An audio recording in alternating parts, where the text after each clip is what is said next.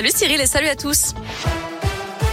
À la une, bientôt un vaccin anti-Covid pour les enfants. Les premières données cliniques sont tombées. Verdict, le vaccin Pfizer-BioNTech est sûr et bien toléré par les enfants de 5 à 11 ans. Un dosage adapté déclencherait une réponse immunitaire robuste d'après ces études.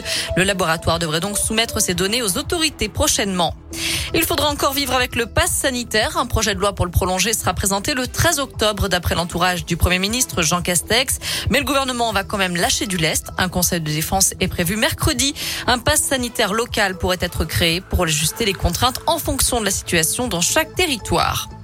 Elle pillait les comptes de sa propre grand-mère. Une jeune auvergnate de 24 ans a été condamnée pour avoir détourné à son profit près de 18 000 euros. Jugée en correctionnel, la prévenue remplissait elle-même les chèques que son aïeul lui donnait. Des faits qui ont débuté en février 2019 jusqu'à ce que la famille de la victime ne s'alerte. La prévenue a été condamnée lundi dernier pour abus frauduleux de la faiblesse d'une personne vulnérable à un an de prison avec sursis. Elle devra même rembourser la somme. Lui avait cogné la tête de sa compagne contre un lavabo. Un homme violent âgé de 30 ans a été jugé la semaine dernière à Bourg-en-Bresse pour des faits qui remontent à lundi dernier. Lors de son dépôt de plainte, la victime a décrit une dizaine de scènes de violence à son domicile. Déjà condamné pour des faits similaires sur sa précédente conjointe en 2019, le prévenu a écopé d'un an de prison ferme, possiblement aménageable sous la forme d'une détention à domicile sous surveillance électronique. Dans le reste de l'actu, Emmanuel Macron demande pardon aux Harkis. La France a manqué à ses devoirs, a déclaré le président ce matin lors d'une cérémonie d'hommage aux anciens combattants qui étaient aux côtés de l'armée française durant la guerre d'Algérie.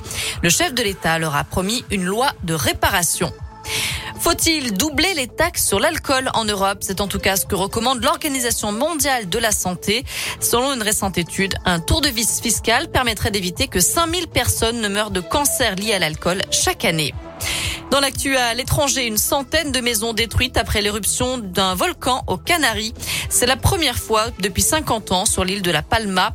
5000 personnes ont dû être évacuées. Aucune victime n'est à déplorer jusqu'à présent. Allez, un mot de sport avec du basket à suivre ce soir et la chorale de Rouen qui affronte Bourg-en-Bresse à 19h à la Alvacheresse. Nouveau match de préparation à moins de deux semaines de la reprise du championnat. Enfin, neuf œuvres de Picasso cédées à la France. C'est sa fille Maya Ruiz Picasso qui est à l'origine de cette transaction. Une manière de s'acquitter de ses droits de succession en nature. Voilà, vous savez tout pour l'essentiel de l'actu de ce lundi. On jette un œil à la météo, bien sûr, avant de se quitter. Pour cet après-midi, pas de grands changements. Ça va rester encore bien gris et bien humide puisque des averses sont attendues jusqu'à ce soir, voire même en début de, nuit.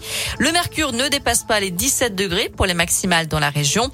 Mais la bonne nouvelle, c'est que le soleil revient à partir de demain et restera normalement au moins jusqu'à la fin de la semaine. Très bon après-midi à tous. Merci.